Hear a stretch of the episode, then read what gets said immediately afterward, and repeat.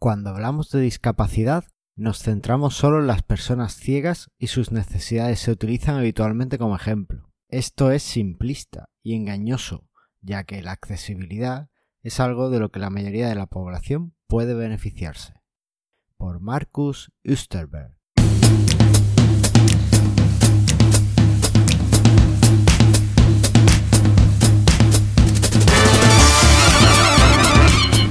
Bienvenidos al decimoctavo episodio de Mastermind Joomla, podcast sobre Joomla para que lleves tu plataforma web al siguiente nivel.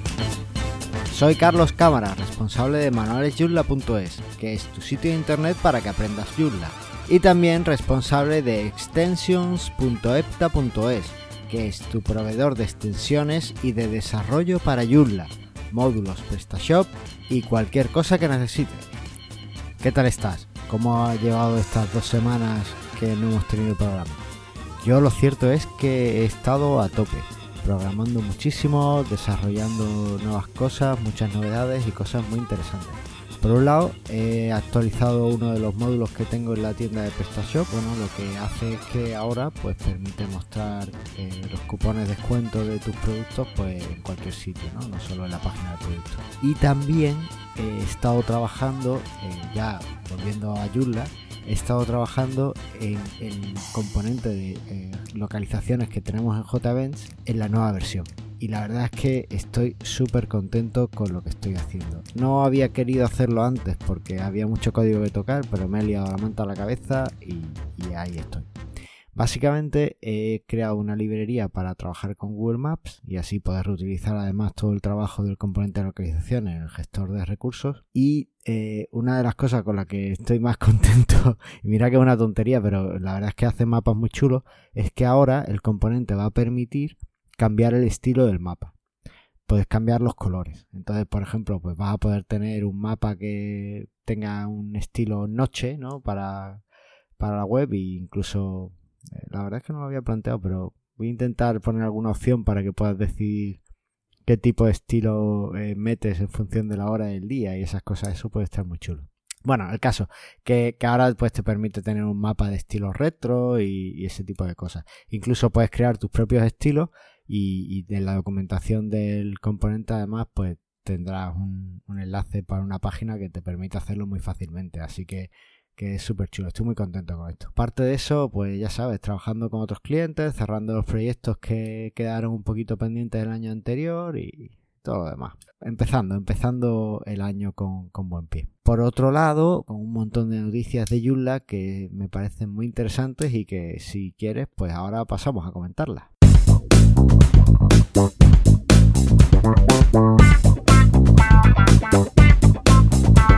Bueno, la primera noticia es una que me toca mucho la patata. y es que es un evento que, quiero muchísimo. Ya se ha abierto la inscripción para el J Beyond 2018. ¿Vale? Eh, yo llevo yendo al J Beyond desde el primero, que fue en, 2011, en 2010. 2010, eso es. y solo me perdí un año por motivos familiares. Y la verdad es que es un evento genial. Siempre sales de allí con, las pilas cargadas.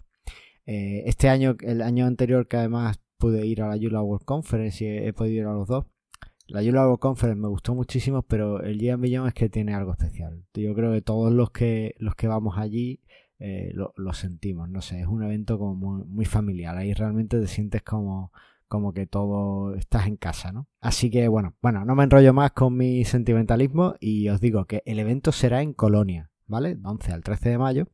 Y eh, ya podéis comprar los tickets, ¿no? Eh, los tickets están en el formato este que, se llama eh, blind ticket, ticket ciego, porque como no hay programa ni hay nada decidido y no te lo muestran, pues te, a cambio de que tú compres en la entrada ya, te hacen un descuento, ¿no? Entonces, lo que os iba contando, esperad que voy a buscar a ver si, si entro en la página del J Beyond, tengo mil cosas abiertas y os digo los precios que no los tengo aquí apuntados en las notas del programa. Vale. Aquí están los tickets. Mira, el ticket de, pajarito ciego, este que os digo, son 250 249 euros, ¿vale? Puede parecer muy caro, pues te da eh, el acceso a la conferencia los tres días, ¿vale? Bebidas eh, eh, normales, refrescos y agua y tal, y, café, en todos los coffee que hay, ¿vale? Que son bastantes. Normalmente hay un coffee break por la mañana y otro por la, por la tarde. Y después, y básicamente además, normalmente lo que hacen los organizadores o los hoteles o los sitios donde se hace es que realmente está allí todo el día la, zona de, de, comer. Entonces tú vas y coges lo que quieras, ¿no? Pues los bollos que haya, o las galletas, o las bebidas que haya. Y, por ejemplo, en Roma, en la Yula World Conference, el café era a cualquier hora tenías café, pero también quizá porque era Italia, ¿no? y como el café es algo que tiene muy suyo. Pero bueno, que es verdad que suele ser, suele, es habitual que una vez que ponen el coffee break, pues ya no lo retiran hasta por la tarde.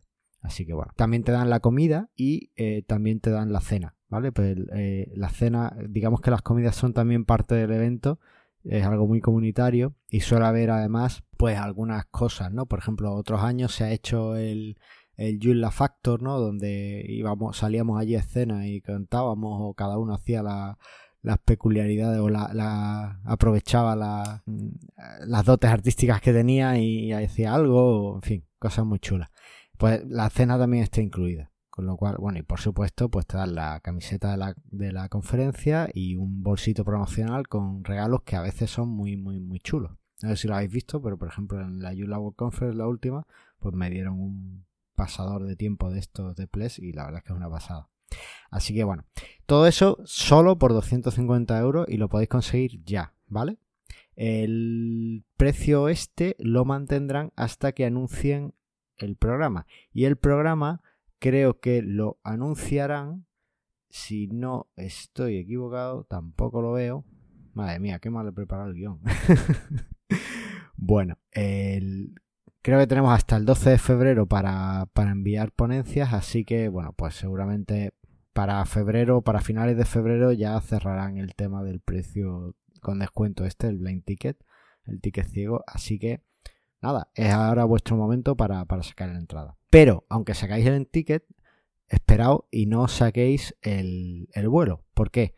O si lo sacáis, pues sacarlo con un día de antelación, porque eh, según anuncia en la página web, planean para el día, el día 10, el día antes de que empiece el evento, hacer un día entero sesiones de talleres. ¿Vale? Y van a poner talleres de JavaScript, de Vue.js, que es un framework de JavaScript sobre el que está hecho el nuevo Media Manager y que además yo creo que ellos la, les gusta bastante y no quieren adoptarlo como framework de desarrollo JavaScript porque ese rol ya lo hemos hecho en el pasado, pero parece que, bueno, que consideran que puede ser una buena opción para, que hagamos extensiones con ese framework, ¿no? Y bueno, también habrá un taller de talleres de desarrollo de extensiones. En fin, no han anunciado realmente lo que es, pero han dado algunas palabras clave a mí desde luego me han dejado súper emocionado. Que voy a intentar por a toda costa ir a, ese a ese día, ¿no? A asistir a esos talleres. Bueno, pues eh, ya os digo, desde el 10 al 13 de mayo realmente, porque si tenemos los talleres el día 10, pues algo que tenemos que hacer. El lema de este año es, os lo voy a decir en alemán, porque solo lo tienen en alemán y es lo que hay. No está aquí Javi, pero bueno, cuando lo escuche, pues que me corrija. Jeder get is anders, ¿vale? Y eso viene a significar algo así como eh, que todos estamos un poco locos y que la locura de cada uno es diferente pero que la suma de todas esas locuras es lo que hace que el mundo sea interesante. Fíjate, con tres palabras, todo lo que dicen los alemanes. Bueno, el caso, que yo creo que en español lo más exacto así, pues sería cada loco con su tema, ¿no? Por, acercarnos, por buscar una frase que se parezca. Pero desde luego sí es una frase muy, muy típica, es una de esas cosas muy, muy lingüísticas que tienen ellos, además lo tienen, eh, la gente de Colonia lo tiene muy, muy arraigado. Sigo contando cosas, que es que me enrollo como una persiana. bueno, la sede es el Hotel Maternus House en el centro de Colonia. Vale, es un hotel que en los años 60 pues era un hospital y en los años 80 pues decidieron pues convertirlo en hotel y tal, en la zona eh, eh, está en el centro de Colonia y la verdad es que está, está tiene muy buena pinta. he buscado todo esto de la historia del hotel porque, bueno, viendo la serie esta de, The Man in the High Castle, que, está en Amazon Prime, pues tenían las casas de maternidad, ¿no? O sale un poco un concepto que tenían en la, en la Alemania nazi, que eran las casas de maternidad, donde eh, juntaban a gente de raza aria para que procreara y tal. Y está, lo he mirado porque con ese nombre digo, a ver si es una casa de estas que la han reformado, pero no, no, era, era un hospital normal y corriente. ¿Vale? Eh, he estado hablando con el hotel para ver un poco la, la habitación Y el precio de la noche en la sede es de unos 110 euros, ¿vale? Incluyendo un impuesto de turismo que tiene allí la, ciudad, ¿vale? Eh, es un poquito alto, eh, los precios de las sedes suelen ser altos, pero la verdad es que recuerdo que hace un par de años en Praga eran 80 euros y ahora 110, la verdad es que sube un poquito. Así que yo lo que he hecho, que ya eso sí que es verdad que yo ya lo he reservado, me he buscado en, Booking, sin que me escuche Xavier Pallicer, esto no se lo digáis, ¿vale? Eh, he buscado en Booking y había, hay, hay varios hoteles cerca de, la zona, porque como os he dicho que, que está en el centro de, de Colonia, pues está muy cerquita de la estación principal de trenes, entonces hay bastantes sitios. Incluso había algunos que por las cuatro noches me pedían solo 100 euros, ¿no? Es uno, lo que pasa que eso es lo que, eso aquí en España no se suele hacer mucho, pero, pero en, en Alemania y en el Reino Unido y tal sí es bastante típico. Son como eh, bed and breakfast, pero como muy chungo, ¿no? Bueno, no muy chungo, pero eh, que tienes una, hay una habitación muy grande con un montón de literas y tú allí lo que tienes es una cama y abajo duerme otra persona y en la litera de al lado pues duermen otras dos personas, ¿no? Y lo máximo que tienes de intimidad es una taquilla donde puedes meter tus cosas, ¿no? Para que no te roben. Las duchas comunitarias y todo así. Eh, eso lo hay muy cerca de la estación, pues ya te digo, por 100 euros los cuatro noches tienes ahí alojamiento, así que realmente no tienes excusa para, para no ir si es por dinero.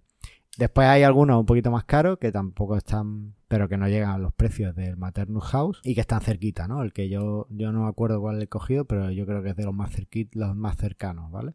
Y sale pues las cuatro noches a ochenta y tantos euros o así, ¿vale? Así que nada, si alguno está interesado en ir y quiere compartir habitación conmigo y tal, pues que me mande un tweet, un mensaje o algo y, lo vamos viendo, ¿vale? Yo ya he hecho la reserva pues, para evitar que, me la quiten otros. También seguro que Airbnb y demás pues ofrecen alguna alternativa, así que bueno, ahí queda. El caso. Eh, como os digo, la sede está muy cerquita del tren y podéis ir directamente al aeropuerto de Colonia o eh, también tiene conexión por tren con Frankfurt y con algún otro aeropuerto más, ¿vale? Así que pues, es súper fácil de llegar. Los, los Beyond suelen ser muy fáciles de llegar. Como nota curiosa, os voy a dejar en las notas del programa el, enlace al vídeo de promoción que grabaron a partir del segundo 53, porque salgo yo, lo grabaron en la Joomla World Conference y salgo yo eh, haciendo la promoción, ¿vale? Si queréis ver el vídeo entero, lo veis, son solo dos minutos, creo, o menos. Yo soy el último y estoy en el minuto 53, o sea, es minuto y medio. Y y entonces, bueno, pues ahí salgo yo, pues animando a, la gente de todo el mundo a, ir al GMB. Así que si me queréis ver, ahí está. Y ya puestos, se me ha ocurrido que voy a hacerme un poco de autobombo, ¿vale? Eh, esto, esto se me ha ocurrido sobre la marcha, pero creo que puede estar muy chulo. Eh, yo ya he enviado una propuesta de ponencia, ¿vale? Eh, de hecho, os lo tengo que decir, la, propuesta de ponencia está abierta. Si tenéis algo que contar, eh, Xavier, espero que no hayas escuchado lo de Booking, pero espero que sí escuches esto. Ya está abierta la ponencia y me encantaría que fueras al JM Billon a contar lo que tienes que en Cloud Hotelier. Creo que es súper interesante y que puede encajar perfectamente. Así que Xavier, quiero tu ponencia allí. Bueno, volviendo al tema, ya están abiertas las ponencias, las podéis enviar, ¿vale? A través de la página del evento. Solo tenéis que darle la descripción un poco de lo que vas a hacer y, demás. Y, bueno, pues tampoco eh, eh, no, no, tenéis que enviar la ponencia ya hecha, sino simplemente la descripción y ya si os eligen, pues entonces ya sí tenéis que dar un poquito más de datos y tal. En, el Jean Beyond no, no te van a costear nada si vas como ponente, es decir, es un evento en el que todos somos desarrolladores y todos hablamos como comunidad y todos estamos al mismo nivel, con lo cual eh, no se le costean los gastos a ninguno de los ponentes, ¿vale? Eso también quiero que, lo, bueno, que lo sepáis por si pensáis, ah, pues yo voy enviar una ponencia y que me dé la entrada gratis. No, tienes que pagar tu entrada, ¿vale? Aunque vayas como ponente y, y ya está, ¿vale? El caso es que yo he enviado una eh, sobre hacer cómo hacer podcasting en Joomla. ¿Os acordáis del podcast número 6 donde os conté algo de eso? Bueno, pues eh, creo que es súper interesante que, la gente sepa cómo hacer podcasting en Joomla. Sobre todo porque, eh, según dicen los podcasteros, este 2018 es el año del podcast. Así que vamos a hacer que todo el mundo use Joomla para hacer podcast, ¿no? Entonces, bueno, pues voy a contar un poco cómo hacer podcasting o cómo lo hago yo, más o menos lo que conté en el episodio 6, pero posiblemente le dé más forma y tal. Y lo chulo de esto es que después tendré las diapositivas y lo podréis ver y seguro que, y un vídeo explicando cómo lo hago y tal, y va a ser muy chulo. Entonces, me tenéis que ayudar a que la organización elija mi propuesta. Para eso lo que se me ha ocurrido es que os voy a dejar en las notas del programa una frase en inglés con el botón este que dice de Tweet Me, ¿vale? Pues solo tenéis que entrar y darle a Tweet Me y tuitearlo, ¿vale? Es muy fácil. Ya tiene ahí sus hashtags, sus menciones y su historia. Entonces, de verdad, por favor, ayudadme a que me elijan, pues poniendo esa, esa propuesta. Realmente, eh, más que me elijan o no, ¿no? Que no sé si, si en estos eventos eh, me, gusta hablar porque si, siempre que tengo algo que contar, pero lo que más me gusta es, asistir, así que realmente no me, no me molesta que, que no me elijan, ¿no? Me, da poco igual. me, me, ha parecido divertido que, que un montón de gente en España, pues, y que de habla hispana, ¿no? O hispanoparlante, pues le digan a la organización, oye, este tío tenemos que tenerlo, ¿no? Y creo que puede estar chulo. No sé, eh, tampoco sé cómo se lo tomará la organización, pero espero que no les moleste y, puede, estar, puede estar guay, ¿vale? Así que nada, eh, por favor, hacer, el tweet me, ¿vale? Y ya está. Bueno, bueno, oh, si no queréis usar la frase y tenéis otra, otra idea o queréis que os cuente un poco más eh, sobre lo que tengo en mente y tal para hablar, pues me contactáis, os lo explico y después ya pues tuteáis lo que queráis, ¿vale? Pero, pero eso. Pues ya está. Hacerle un poquito de spam y sexy a los amigos de, del Gian Billón que no saben cómo nos la gastamos por aquí. Eh, venga, ya está, ya dejo de hablar de Gian Billón. Es que me emociono, madre mía. Os cuento la siguiente noticia. Eh, Joomla 3.8.4 va a estar disponible muy pronto, ¿vale? El pasado martes 16 de enero, en Twitter, en la cuenta de Twitter de, de Joomla, nos anunciaron que, que ya estábamos ahí, ya estaba la 3.8 ahí. 3.8.4 y que corrige muchos fallos pero faltan por probar siete parches. Al menos al día de las notas de que yo escribí estas notas faltaban ocho parches. Así que entrad en GitHub, en el enlace que os dejo aquí en las notas del programa, y por favor probadlo si podéis, ¿vale? Porque cuando terminemos de probarlo, se integran y ya sale la versión y tenemos esos fallos corregidos y todos están felices. ¿Que no queréis hacer eso? Bueno, pues al menos bajaos la versión staging y probar cómo va a funcionar o usar el canal ese de actualización y tal. Un día tenemos que tengo que ver cómo lo hago para explicaros cómo, cómo probar las versiones antes de que salgan. Puede, puede ser muy interesante. Bueno, ya, ya tengo, es que tengo muchas cosas en la cabeza, tengo muchas ideas en mente. A ver si saco un rato y lo vamos a ir haciendo todo. bueno, el caso, que por favor probéis esos parches, ¿vale? Y, y los enviéis. Como os digo siempre, si realmente no os manejáis con el inglés o tal, pues decídmelo a mí decidme, mira, lo he probado tal, y yo lo, hablo con ellos y lo, lo ponemos ahí y lo y queda, ¿vale? Queda, queda registrado que se ha aprobado y ya pues lo tenemos el parche aprobado y, puede estar en la próxima versión. Bueno, eh, la siguiente noticia es un poco más de politiqueo, pero también hay que darlo y sobre todo con la directiva que tenemos. Y es que eh, ya se ha abierto la nominación a coordinadores de departamento del grupo 2 de OSM. ¿Esto qué es lo que es? Bueno, pues en las elecciones de OSM o en la nueva estructura de Joomla, pues cada seis meses se elige a cierto eh, número de miembros de la, de la, directiva de la Junta, ¿vale? Esto se hace así para... Se, se elige la mitad, realmente.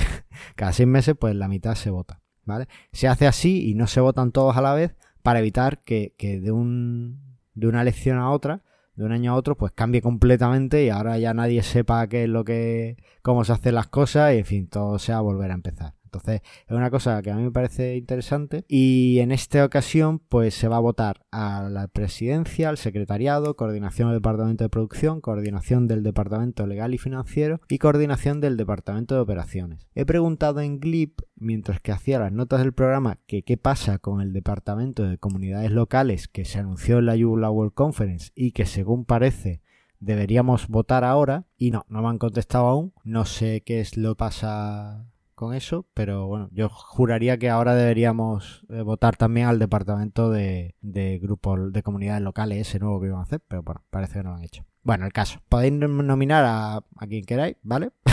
de los que hay, yo creo que lo están haciendo bien, tampoco creo que, que merezca la pena cambiar ahora, lleva un poco tiempo, creo que tienen ganas y como os digo siempre, creo que están haciendo un buen trabajo y por supuesto se habrán equivocado en muchas cosas, pero también han hecho cosas bien, ¿vale? Así que yo tienen mi confianza, los que están ahora. Bueno, el caso que hasta el 3 de febrero, pues eh, tenéis hasta, a ver si lo encuentro aquí, hasta el 27 de enero, o sea, ya, en el momento en que salga este podcast, pues tenéis 7 días. ¿Vale? Para votar. Y después, bueno, los, los líderes de departamento, los coordinadores actuales de departamento y los líderes de equipo, pues votaremos, emitiremos un voto y los resultados pues los publicaremos hasta, se publicarán el 12 de febrero. ¿Vale? Y ya pues ya tendremos la nueva junta. Por comentar una cosa curiosa también y que me parece interesante de cara a esta junta o a este nuevo proceso de cómo se hacen las cosas en Joomla, es que eh, si en alguno de los puestos sale una persona diferente a la que ocupaba ese puesto, pues ambos estarán en el puesto hasta el 24 de marzo. Desde el 12 de febrero hasta el 24 de marzo de forma que eh, no haya una ruptura total con cómo se hacen las cosas y sobre todo la, persona que abandona el cargo pues va a estar un poco guiando al nuevo para que bueno pues pueda, pueda hacerlo bien, ¿no? Así que nada, pues ahí queda. ya la última noticia, lo prometo. Y esta va a ser muy cortita, pero es que como va con el tema del día, pues tenía que meterla. Y es que ayer mismo GitHub, eh, o sea, el día el 19 de enero, anunció en Twitter que íbamos a ver las etiquetas un poquito distintas, las etiquetas con las que marcan las issues y las cosas, y esto está abierto, esto está cerrado, esto no sé qué, porque han decidido adaptar las pautas de accesibilidad del WCAG, ¿vale? Y eh, cumplir con ellas y modificar ligeramente los colores para que realmente sean accesibles y que no haya problemas, ¿vale? Esto es una gran noticia porque seguimos teniendo una web accesible para todo el mundo, ¿no? Que es lo que queremos. Así que genial gente del tamaño de GitHub se preocupe de la accesibilidad es sin duda importantísimo. Vale, no comento más.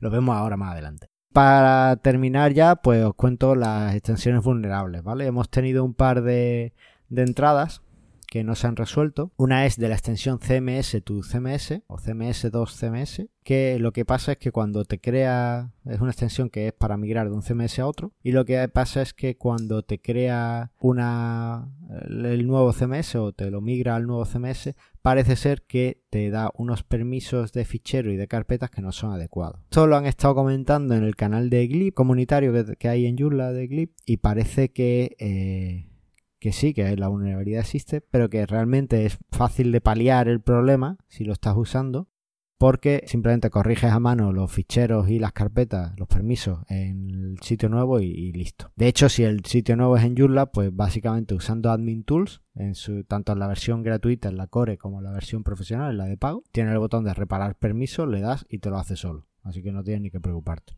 ¿vale? Bueno, pero aún así que sepas que esa vulnerabilidad está si usas el servicio o el componente. La verdad es que no sé si es un servicio o un componente, yo creo que es un, servicio que he usado alguna vez. Pues que sepas que está, ¿vale?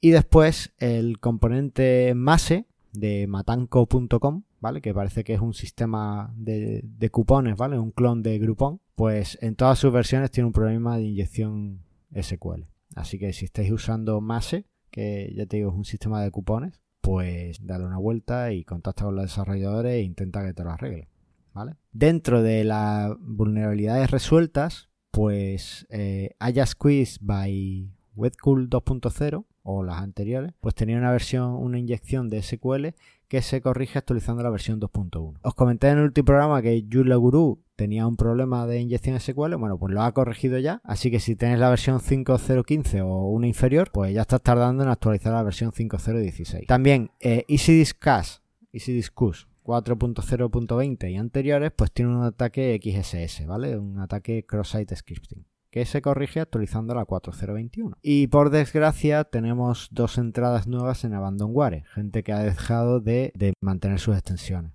Por un lado, la extensión Author List de Jesús Vargas, parece que ya no tiene más soporte. Era una extensión que se usaba mucho eh, para conseguir, cuando Google anunció que, tenía los metadatos estos de autores, que cuando hacías las búsquedas, si tenías un blog salía tu fotito, si lo tenías bien enlazado con Google Plus y tal, pues la gente lo usaba mucho para eso. Bueno, pues parece que ya la extensión no es compatible más allá de Joomla 365, o sea que ya hace tiempo que dejó de darle soporte, da errores de SQL de la base de datos en versiones posteriores a la Joomla 365. Así que bueno, pues no uséis AuthorList, da errores y buscad una alternativa. Y por otro lado, la extensión JClock es la que está reportada, pero parece que todas las extensiones de jdownload.com pues ya no, ya no tienen soporte. Así que si la usáis, buscaos alternativa porque han muerto, ¿vale? Siento. bueno, y listo, venga, ya está. Muchas noticias, me enrollo un montón con el Millón, así que pasamos ya al tema del día.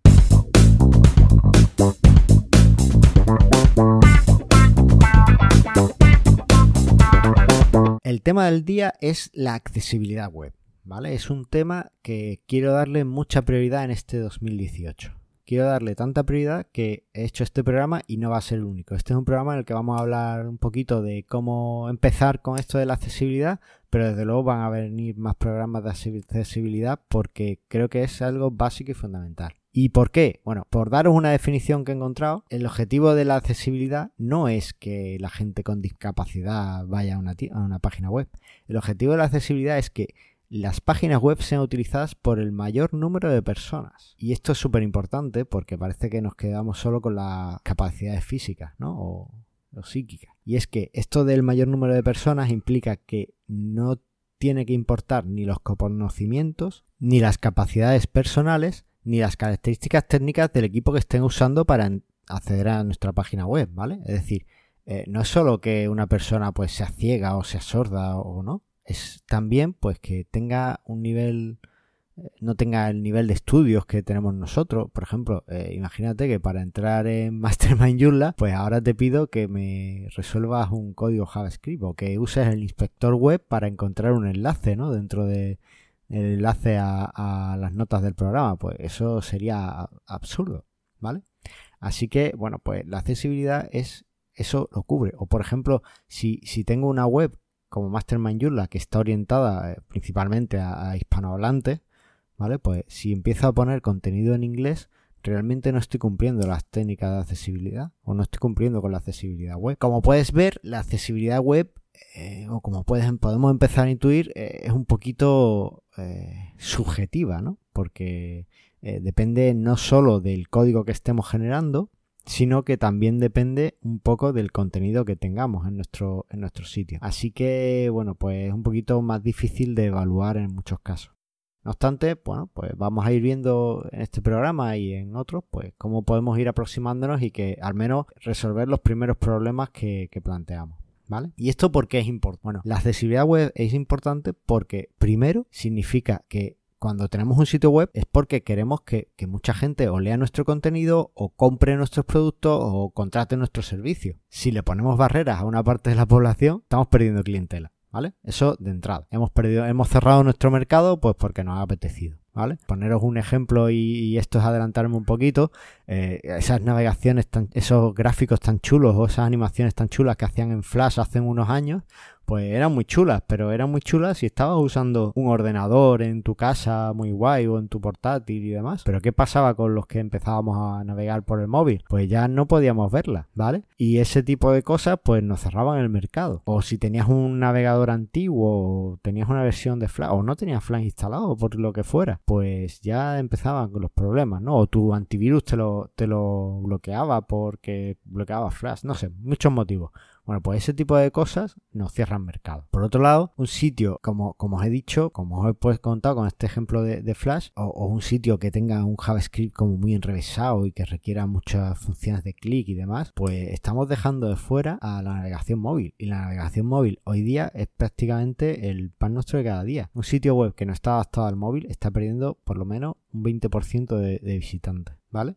Entonces, eh, tenemos que intentar, eh, dentro del objetivo de la seguridad, que es que lo vean todos, pues que dentro de ese todo, pues da igual que estén con un navegador de un tipo o de otro. También eh, nosotros somos muy guay con nuestro Xiaomi de última generación o nuestros iPhone o nuestro Samsung S8 y a veces nos olvidamos que hay usuarios pues que tienen un Samsung J5 o, o un navegador mucho más antiguo o incluso a lo mejor hay gente que está navegando todavía con un Nokia de los antiguos. Entonces, bueno, pues tenemos que tenerlo en cuenta antes de que, de que esos usuarios pues no puedan entrar en nuestro sitio web. ¿Vale? Y finalmente, bueno, pues eh, tenemos que ser muy egoístas. O sea, este es una, un motivo muy egoísta, pero es que ahora mismo estamos estupendos. Estamos en la flor de la vida, trabajamos cerca de los 40 o más tarde o tal, pero tenemos capacidad para ver la web, para no sé qué tal, pero tarde o temprano todos vamos a tener dificultades a la hora de entrar en un sitio web, ¿vale? Y hacer un buen trabajo de accesibilidad ahora es una garantía de que en el futuro no nos excluirán de la web, ¿vale? Tenemos que hacer un buen trabajo de accesibilidad en nuestros sitios para que los que vienen detrás se fijen en nuestro trabajo y, y lo copien o lo imiten y vean que eso es importante, también, bueno, pues por supuesto eh, enseñar accesibilidad cada vez que podamos e intentar eh, instruir en esta, en esta disciplina, ¿no? Porque ya os digo, ahora estamos estupendos y todos navegamos estupendamente, pero dentro de, unos años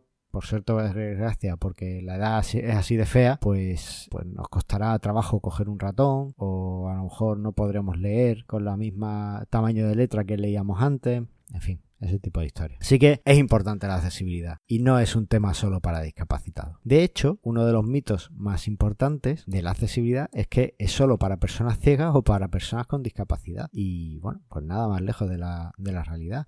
Eh, porque como hemos visto, un usuario con un teléfono móvil antiguo puede necesitar que tu sitio sea más accesible, ¿vale? Si es un sitio que tiene unas animaciones JavaScript muy, muy potentes, pues a lo mejor su dispositivo móvil no es capaz de generarlo.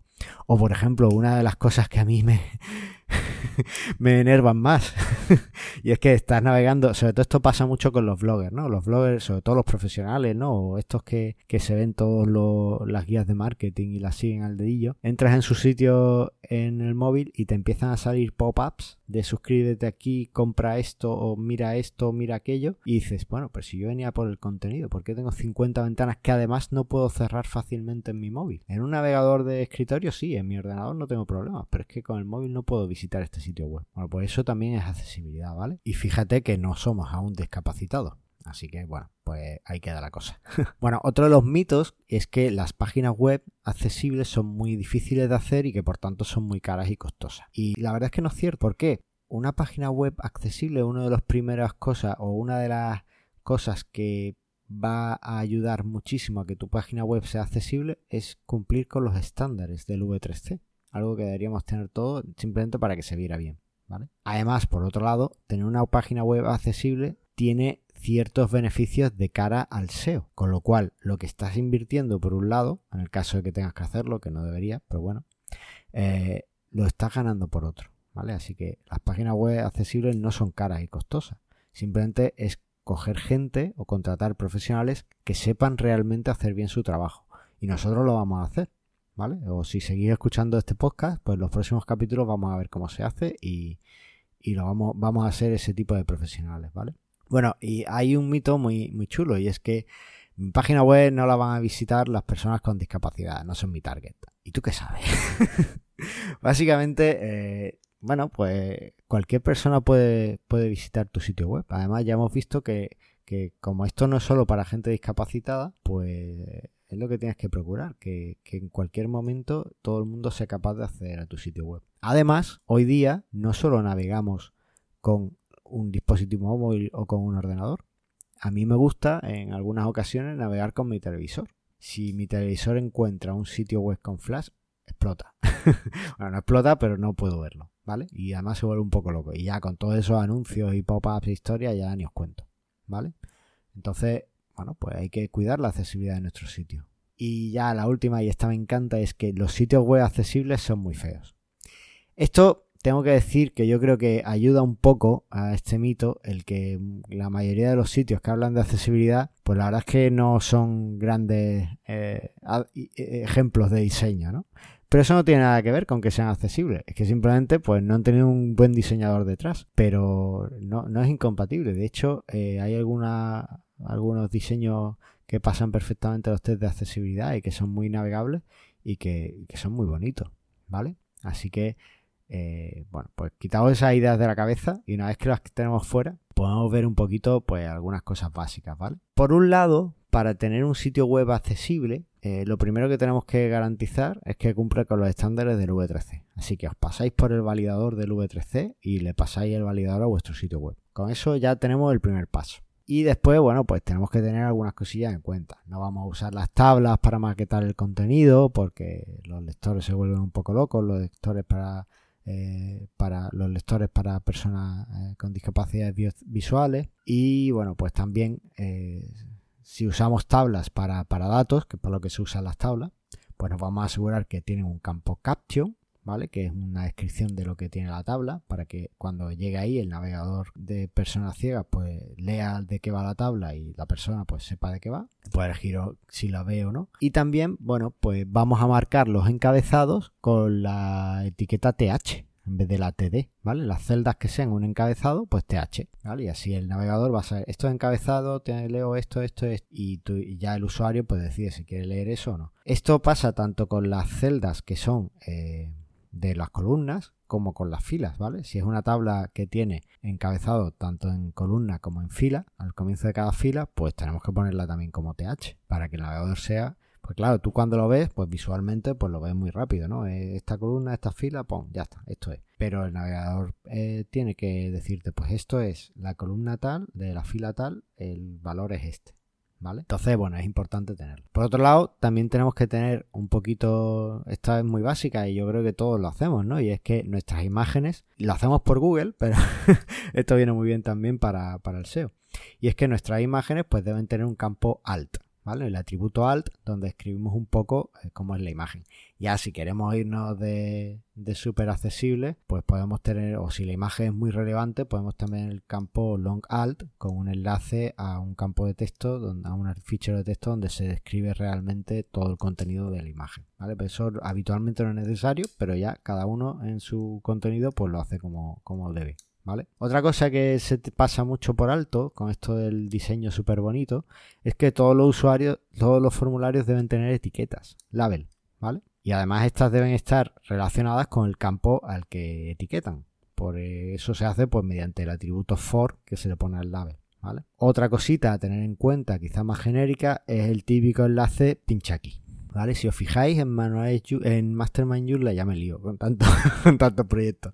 Bueno, pues eh, cuando veis la para acceder a la nota del programa, os pone leer más y el nombre, el título del artículo, ¿vale? Eso es para que eh, podáis ver exactamente, para que en principio lo hice por SEO, pero eso simplemente pues bastaría, ¿no? Y es para eh, que el usuario pues sepa cómo acceder a, a ese a, lo que va a acceder. Si yo hubiera dejado leer más simplemente, pues ahí el usuario no sabe realmente qué es lo que va a ver, ¿vale? ¿Qué pasa? Pues que a veces, bueno, pues dices, vale, pero es que te quedan unos botones tela de largo. ¿Eso cómo lo hacemos? Porque eso sí que no queda bonito en mi diseño. Bueno, pues si eso es lo que te pasa y realmente tienes que acortar mucho y no puedes usarlo, pues lo que puedes hacer es que en la etiqueta title, en el, atributo title del enlace, pues le pones el título, ¿vale?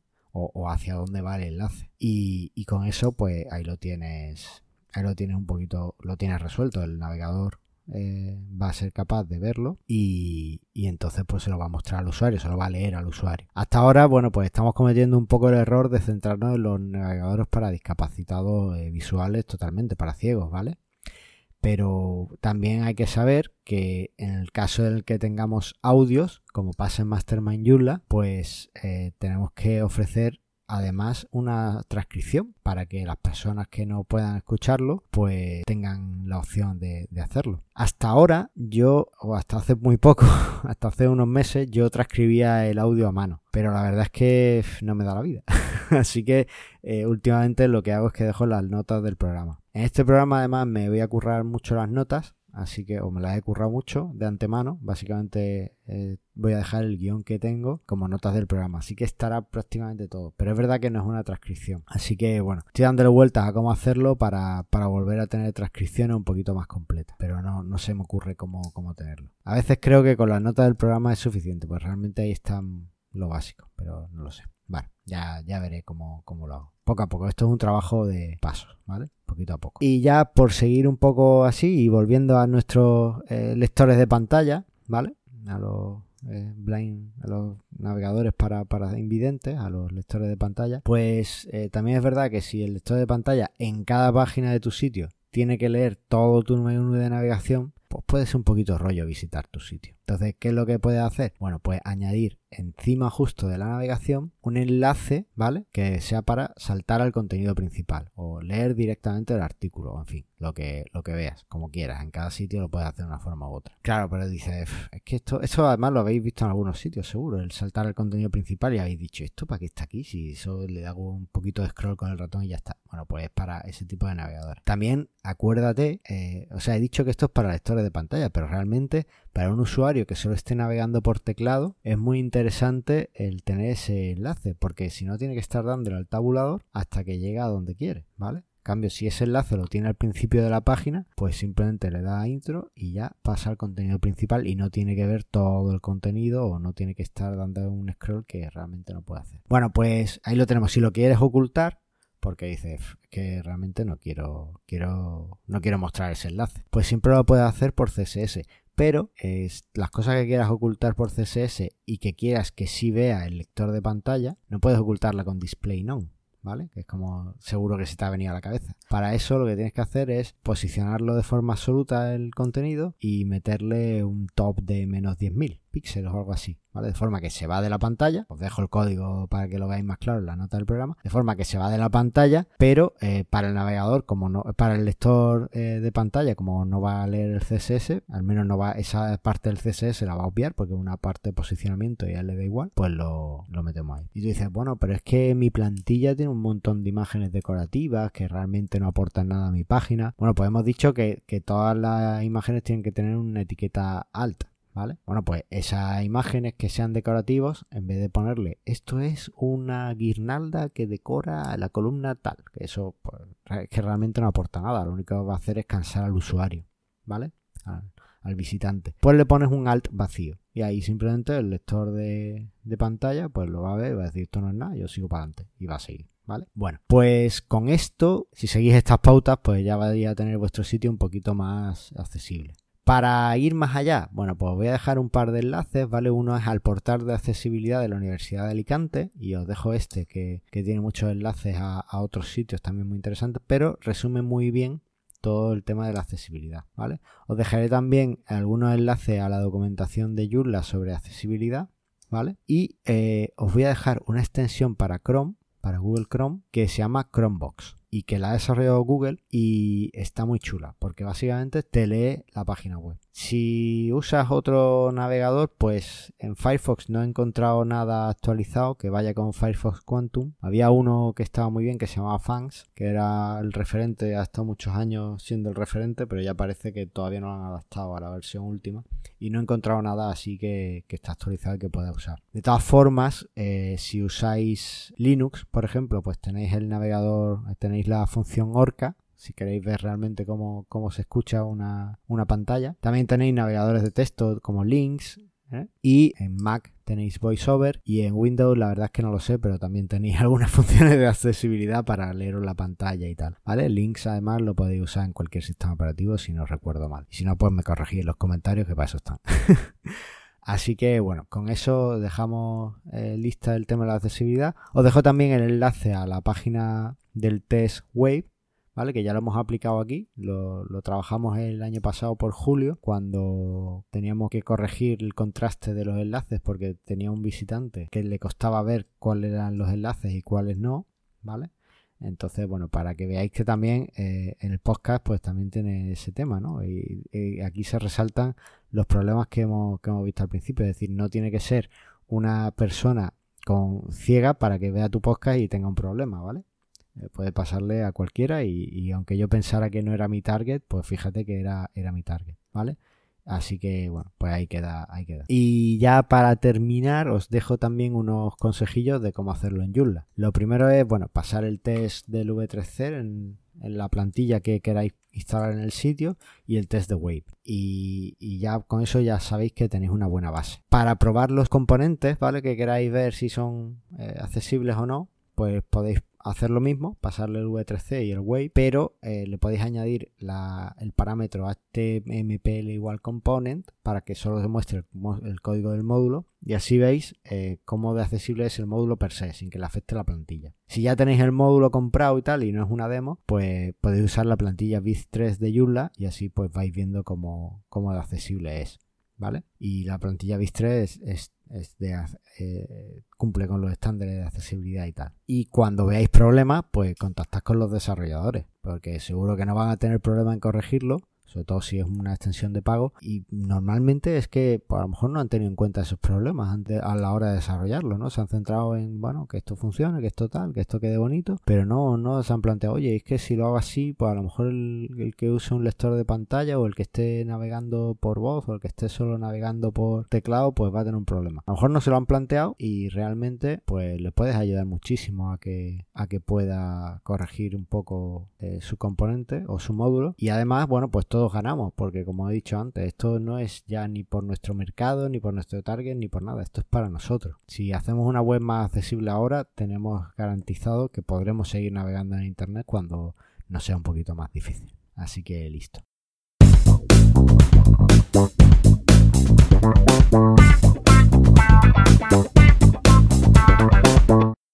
Voy súper tarde, esto se alarga muchísimo. Os cuento un poco los proyectos del episodio, pero no mucho más. bueno, eh, no he hecho aún a la fecha de grabar el podcast lo que os prometí, el último proyecto que era corregir el XML. Espero hacerlo mañana antes de publicar esto y espero corregir también el problema ese que hay con los comentarios, ¿vale? Eh, si si veis que en vuestro podcatcher pues está ya el feed bien, pues ya sabéis que es el tema, que ya está corregido. Y ya puestos, pues aunque no, no lo tenga hecho, pues sí me voy a asignar unos deberes para la próxima semana porque además están muy en consonancia con el tema del episodio. Y es que eh, hay un, un bug en, en la etiqueta LT, las imágenes de Joomla, ¿vale? Que voy a corregir para la próxima versión. Así que bueno, pues voy a trabajarlo en el repositorio si ninguno se me adelanta. Y es un bug que lleva mucho tiempo, así que bueno, os lo dejaré enlazado por si alguno quiere cogerme la mano y, adelantárseme. y, si no, pues yo lo, corregiré, ¿vale? Tenéis una semana porque seguro que no me pongo con él hasta que nos emitamos el siguiente de Presta Radio, que ya sabéis que es una semana Mastermind y una semana Presta Radio, así que, bueno, tenéis algo de tiempo. Así que listo, queda ahí resuelto. Y ahora, pues si queréis, pasamos al feedback. Who you gonna go? El feedback. Tengo bastante, bastante feedback. La verdad es que os habéis portado muy bien y estoy encantado. Por un lado, Aníbal Sánchez eh, nos dejaba eh, el siguiente comentario. Dice, volviendo a visitar este podcast, aquí les dejo un link donde estoy acumulando información de referencia de Joomla 4. Y nos ponía ahí un enlace de GitHub donde ponía...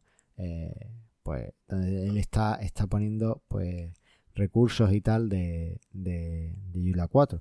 Así que súper interesante visitarlo. Está en el episodio 17, eh, que esperar de Yula 4. Y además eh, nos ha enlazado. Así que estoy súper encantado con, Aníbal. Gracias Aníbal por enlazarnos.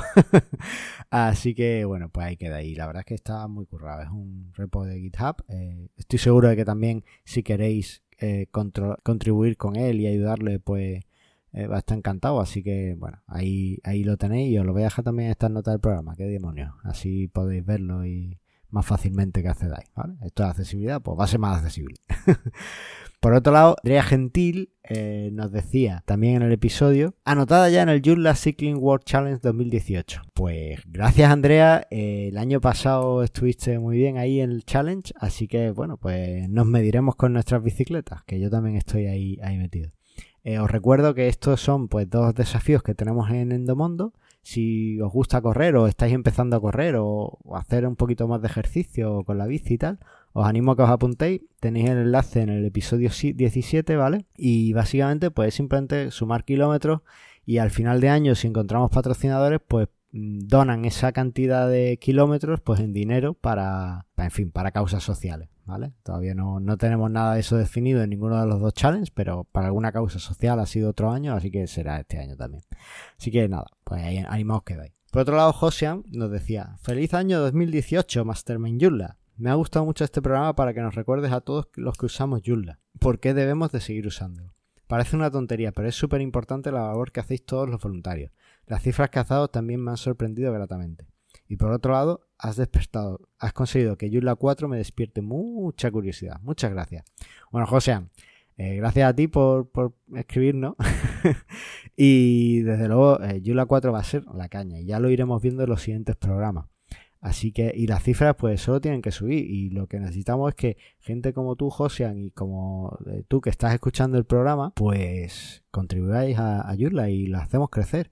Básicamente, simplemente con que tuiteéis Joomla es, es alucinante, pues eso es contribuir al proyecto, porque eh, o que defendáis eh, las ventajas que tiene frente a otros, pues, o, no tiene que ser frente a otros, simplemente pues pongáis de manifiesto lo bueno que es para algunas cosas, eso es súper, súper interesante. Así que, bueno, pues, pues nada, ahí, ahí, ahí lo dejo, que, que espero que, espero que que, seguir contando más cosillas de, de, de Yula 4 y que seguía despertando vuestra curiosidad. Y venga, ya el último comentario es de Paco, Paco Guío, y nos decía, hola chicos y chicas, aunque no haya dado señales de vida este tiempo atrás, te lo juro por mis niños que estoy al día en la escucha del podcast.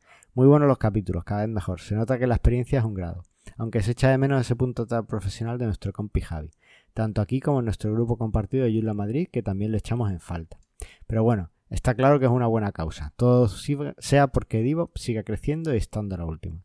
Ya que habláis en este capítulo de Joomla 4, voy a aprovechar para decir que el próximo día 25 de enero tenemos reunión de Joomla Madrid y precisamente le vamos a dar un repaso a lo que nos trae Joomla 4. También vamos a marcar parte de la agenda del Joomla de este año en la que se incluye el Joomla Day Madrid 2018. Si alguien le pilla mano y quiere pasarse, os dejo un enlace para apuntarlo. Todo el mundo es bienvenido. Además de aprender Joomla, luego suele haber unas cañitas que también mola. Esto se celebra en Madrid, en las instalaciones de SiteGround. Y bueno, nos deja el enlace y dice: Gracias por todo, feliz año de éxitos y por supuesto un fuerte abrazo.